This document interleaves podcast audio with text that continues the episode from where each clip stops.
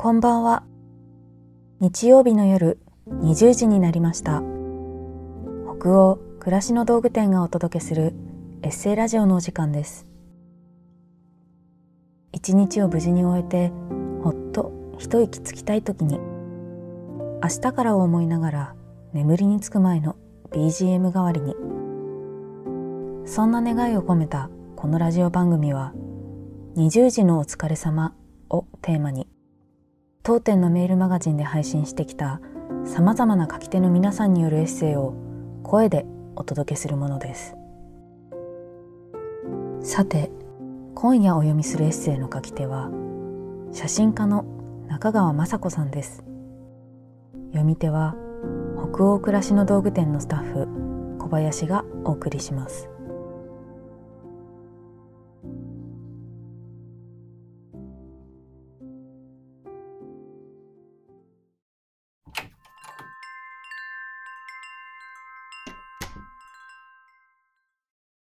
親子丼。中川雅子。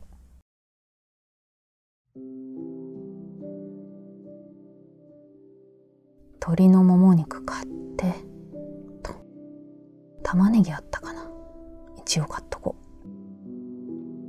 三つ葉は今日は省略でいいや。電動ママチャリをパワーモードにして猛ダッシュで帰宅する。岡山に住みながら全国各地に仕事で向かう日々。一番の気がかりは不在時の家族のご飯。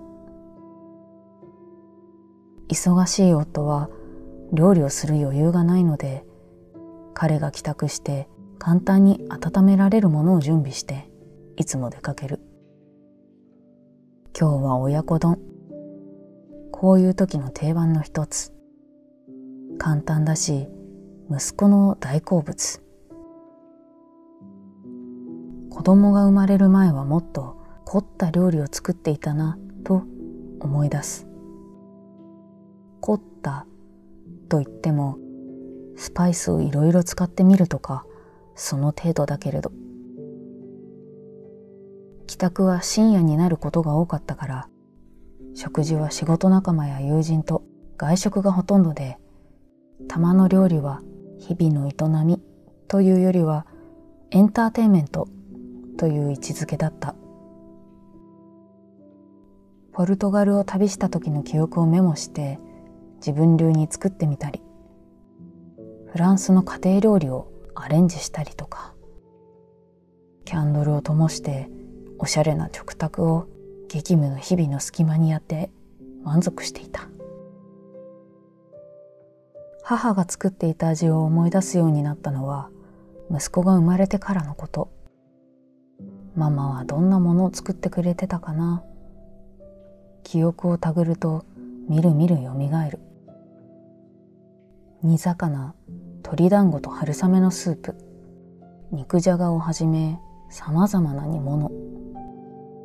おひたし白あえハンバーグ揚げたいろいろ。ごくごく普通の和食。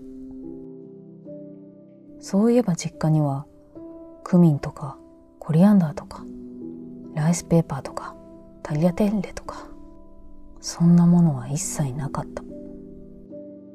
それらは私が家を出てから知った異国の味。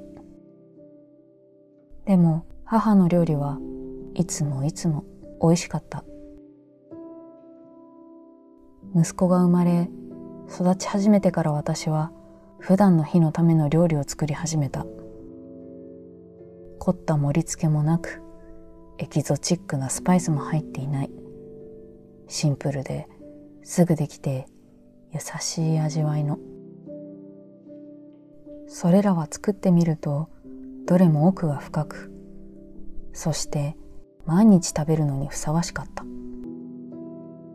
うちの少年はよく食べた。元少年であるところの夫もよく食べた。晴れの日の料理ばかりだった我が家のダイニングテーブルに毛の日のものが並ぶようになった。私にとっての料理はセンスをどうだって見せつけるための作品ではなくなった。今日もこれから東京へ撮影に出かける。鶏肉玉ねぎだし汁。醤油とみりんと砂糖とお酒。それらを鍋で温める。卵とフライパンの蓋はわかるように傍らに置いておく。サラダは冷蔵庫だから食べてね。あさって帰るからね。そう書いた手紙を食卓に残し機材をまとめて駅へ向かう。きっと新幹線から私はしつこくまたメッセージを送るだろう。火は入れすぎないでね。卵は半熟が美味しいよ。夫からは息子ががっつく様子を演出した写真がいつものように送り返されてくるだろう。専業主婦だった母のように毎日一緒にいてあげられないこともあるけれど彼がいつか大人になった時あの味を思い出してくれたらいいなと思う。やたら長い置き手紙と共にあった特に特徴のないごく普通の当たり前の親子丼として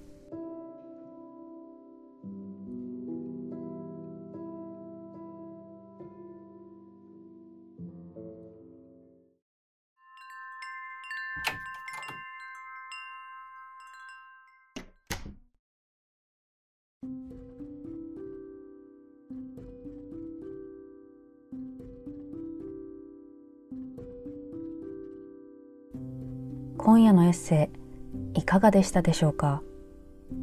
気持ちがほどけたり明日から始まる1週間のささやかな糧となったら嬉しいです。